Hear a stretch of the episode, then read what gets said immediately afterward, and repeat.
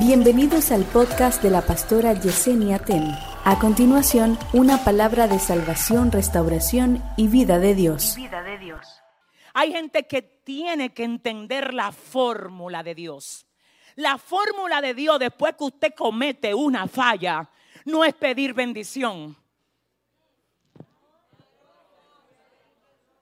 Es usted pedir perdón. No es bendición, es fallé me equivoqué, lo hice mal, de la cara. Cuando usted se arrepiente, su pecado es quitado.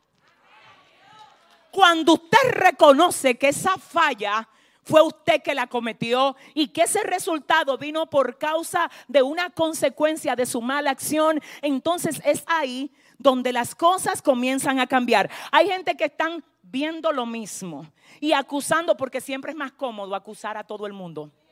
Siempre es más cómodo decir que fue por ti, que tú tuviste la culpa, que tú, cuando tú le das el poder, mira, déjame decirte esto, cuando tú dices que lo que tú hiciste fue culpa de otro, ¿tú sabes lo que realmente tú estás diciendo? Que tú te dejaste mover a lo que el otro quiso que tú fueras. Déjame podértelo parafrasear mejor. Tú estás diciendo que el otro tuvo más influencia que tú sobre ti mismo. Tú estás diciendo que tú le cediste todo el poder sobre ti a alguien que te llevó a hacer lo que tú hiciste. Pero ¿sabes qué es responsabilidad? Hacer lo que ellos hicieron. Ellos van donde Moisés y dicen, hemos pecado por haber hablado contra ti y contra Jehová por favor, ora a Jehová para que nos quite estas serpientes. ¿Qué fue lo que el pueblo le pidió a Moisés que orara? Wow. Mire, hay algo aquí que a mí me llama la atención muchísimo y es que Moisés, a pesar de que sabe que el pueblo habló de él, el pueblo viene donde Moisés y le dice, hemos pecado, y luego le dice, ora por nosotros. Y Moisés oró. Perdóname, yo no puedo dejar de mencionarte esto.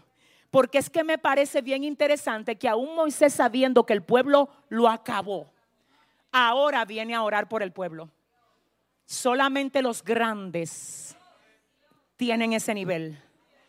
Un cualquiera dice, ustedes me estaban acabando a mí, esas son consecuencias de ustedes, ahora agarren su serpiente ahí, vayan a ver lo que ustedes van a hacer, cojan ahí. No, no, no. No, no, no. Ahora yo pregunto, ¿quiénes son como Moisés aquí? ¿Dónde están los grandes que pueden orar por los que te maldicen? Que pueden abrirle al que te cierra. Que puedes levantar al que te empuja. Que puedes desearle bien al que te desea mal. Voy a preguntar otra vez, ¿dónde están los grandes aquí? Que aunque el otro te quiera ver fracasado, tú le deseas la victoria en todo lo que él haga. ¿Dónde estás? ¿Dónde estás? ¿Qué grandeza hay si tú le deseas mal a quien te desea mal? Grande es aquel que ah, puede vencer con el bien el mal. Y si hay cinco así ahora, yo quiero que levante fuerte su mano arriba y diga gracias Señor. Gracias Señor. Porque yo no guardo rencor en mi corazón. Imagínese usted cómo puede Moisés liderar un pueblo así si no tiene un corazón sano. Esa es otra cosa que Dios hoy te invita a identificar. ¿Qué capacidad tienes tú de dejar pasar la ofensa? ¿Qué capacidad tienes tú de orar por los que te hacen la guerra? Una cosa es decir, Dios defiéndeme, otra cosa es decir, Dios, ten misericordia de ellos. Yo no vine a este, esto no es para todo el mundo. Esto es para gente grande, recamao.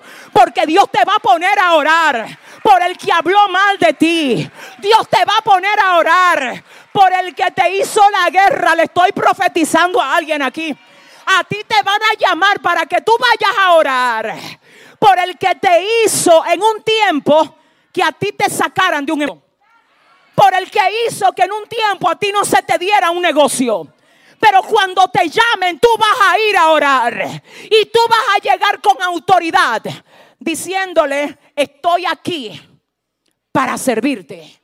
Y con eso tú le vas a decir, tú y yo, dele el aplauso fuerte al Señor. Déselo. Déselo. Y Moisés oró por el pueblo y Jehová dijo a Moisés, y Jehová dijo a Moisés, hazte una serpiente ardiente y ponla sobre un asta, y cualquiera que fuere mordido y mirare a ella vivirá. Y Moisés hizo una serpiente de bronce y la puso sobre un asta, y cuando alguna serpiente mordía a alguno, miraba a la serpiente de bronce y vivía. Lo primero es que tenemos que recordar quién fue que envió la serpiente. Dice el verso 6, y Jehová envió entre el pueblo serpientes ardientes. ¿Quién fue que la envió? todo lo que te, te muerde, te hace reflexionar, no es el diablo que te lo tira. Señor, reprenda al diablo, la serpiente. No es el diablo. Y Jehová envió entre el pueblo serpientes ardientes. Luego el pueblo reconoce, va donde Moisés, le pide que ore, Moisés ora. Y Dios le dice a Moisés, ¿sabe que Moisés? No la voy a quitar la serpiente. Ay, pero hay algo que voy a hacer. Yo voy a mandarte a ti a que hagas una. Haz una y ponla sobre un asta y el que fuere mordido por cualquier serpiente y mire la serpiente va a vivir. Alguien aquí va a decir, pastora, pero dígame cómo es que Dios mandó a Moisés a hacer una serpiente. La serpiente no es símbolo de Satanás. ¿Por qué Dios no le dijo a Moisés que hiciera un cordero, que hiciera un león, ¿Por qué una serpiente? Para edificarte, quiero recordarte que el libro de Segunda de Corintios capítulo 5 verso 21 dice, escucha lo que dice, al que no conoció pecado, le hizo pecado por nosotros, para que fuéramos hechos justicia de Dios en él. Luego dice Juan 3:14, y como Moisés levantó la serpiente en el desierto, así es necesario que el Hijo del Hombre sea levantado para que todo aquel que en él cree no se pierda, mas tenga vida eterna. ¿Representa la serpiente pecado? Sí. Sí. Ahora, ¿por qué en ese momento la serpiente se convierte en un tipo de Cristo? Porque igual Jesús mismo se hizo pecado por causa de nosotros.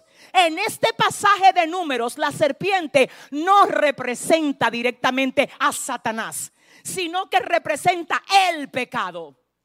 Y Jesús por nosotros se hizo pecado. Así que la serpiente en el Antiguo Testamento es un tipo, en ese pasaje de números 21, es un tipo de Cristo. Por eso Cristo lo certifica y dice, como Moisés levantó la serpiente en el desierto, así es necesario que el Hijo del Hombre sea levantado. ¿Alguien entiende? Ahora bien, el punto es el siguiente. ¿Cómo fue que Eva cayó en el pecado en el principio? Mirando, mirando qué? Mirando el fruto que Dios le había dicho que no comieran. Ella miró y por mirar codició y cayó. Ahora Dios le desata serpientes ardientes y dice, haz una, una. Y cualquiera que mire esa que tú vas a hacer, que represento yo, que me voy a convertir en pecado por ellos. Ay, el que me mire a mí.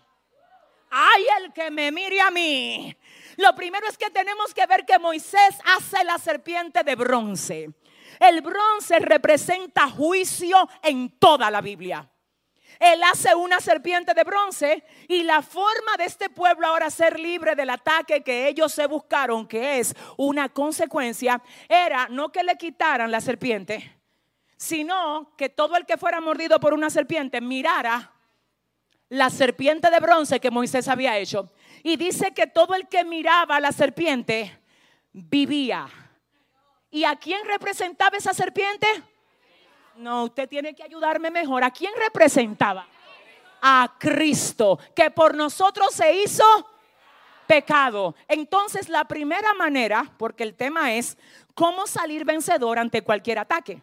Pastora, cuando el ataque me lo busco yo, cuando las serpientes se desataron por la murmuración que yo hice de la bendición que Dios me dio. Pastora, de ese ataque, ¿cómo yo me libro? ¿Cómo es que se van a ir las serpientes? Oye, ¿cómo fue la fórmula de Dios para esto? Dile que miren lo que me simboliza a mí. Ahora tradúcemelo, pastora. Dime qué hago para salir de una situación que yo me la busqué. Mira a Dios. Mira a Dios. Cuando tú pones tu vista en Dios, Dios te va a hacer entender a ti lo que Él quiere que tú hagas. Por eso el salmista decía, alzaré mis ojos a los montes. ¿De dónde vendrá? mi socorro. Hay gente que sabe que está mal y está buscando gente que le dé la razón.